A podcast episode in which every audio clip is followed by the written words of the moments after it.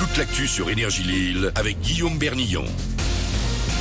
Bonjour à tous, carton plein pour le soleil, il nous accompagne depuis le week-end dernier. Et ce n'est pas fini, on va encore en profiter aujourd'hui avec euh, encore un grand ciel bleu attendu dans le nord, il sera légèrement voilé demain et dimanche mais l'ambiance restera très agréable tout comme les températures, 17 degrés pour débuter ce vendredi à Envelin et Ronc, au moins 32 attendus pour les maxi à Wavrin et Lille.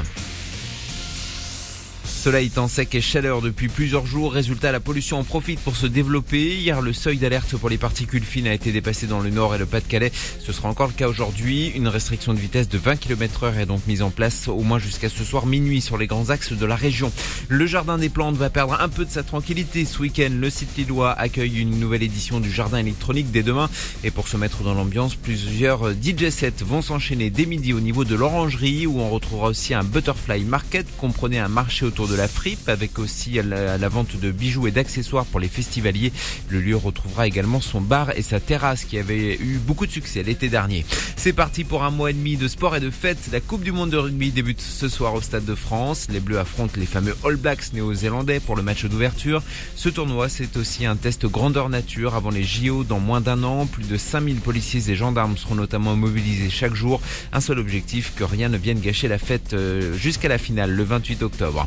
Il n'y a pas que le rugby dans la vie. Plus de 2000 athlètes venus du monde entier sont attendus à Nice dimanche pour le championnat du monde d'Ironman. Pierre Stiermans sera sur la ligne de départ à un an seulement après s'être fracturé le bassin. Ce nordiste est vite remis sur pied pour participer à cette épreuve physique évidemment, mais où le mental compte aussi beaucoup. Ce qui me plaît euh, en soi, il y a l'épreuve, mais il y a aussi tout le processus euh, d'entraînement dans l'année.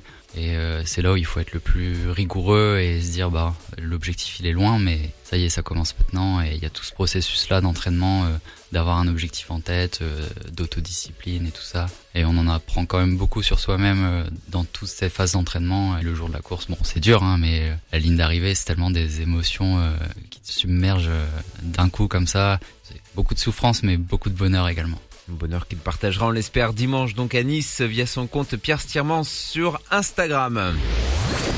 Sa promesse, si vous mettez Captain Marvel et Miss Marvel dans un seul et même scénario, ça vous donne le film The Marvels au ciné le 8 novembre prochain. L'affiche et la bande-annonce viennent tout juste d'être dévoilées. Au casting, on retrouve notamment Brie Larson, déjà vu dans les Avengers. 8, 6h35, c'est la fin de ce flash. Et c'est Manu dans le 6-10. Très bon réveil sur Énergie Lille.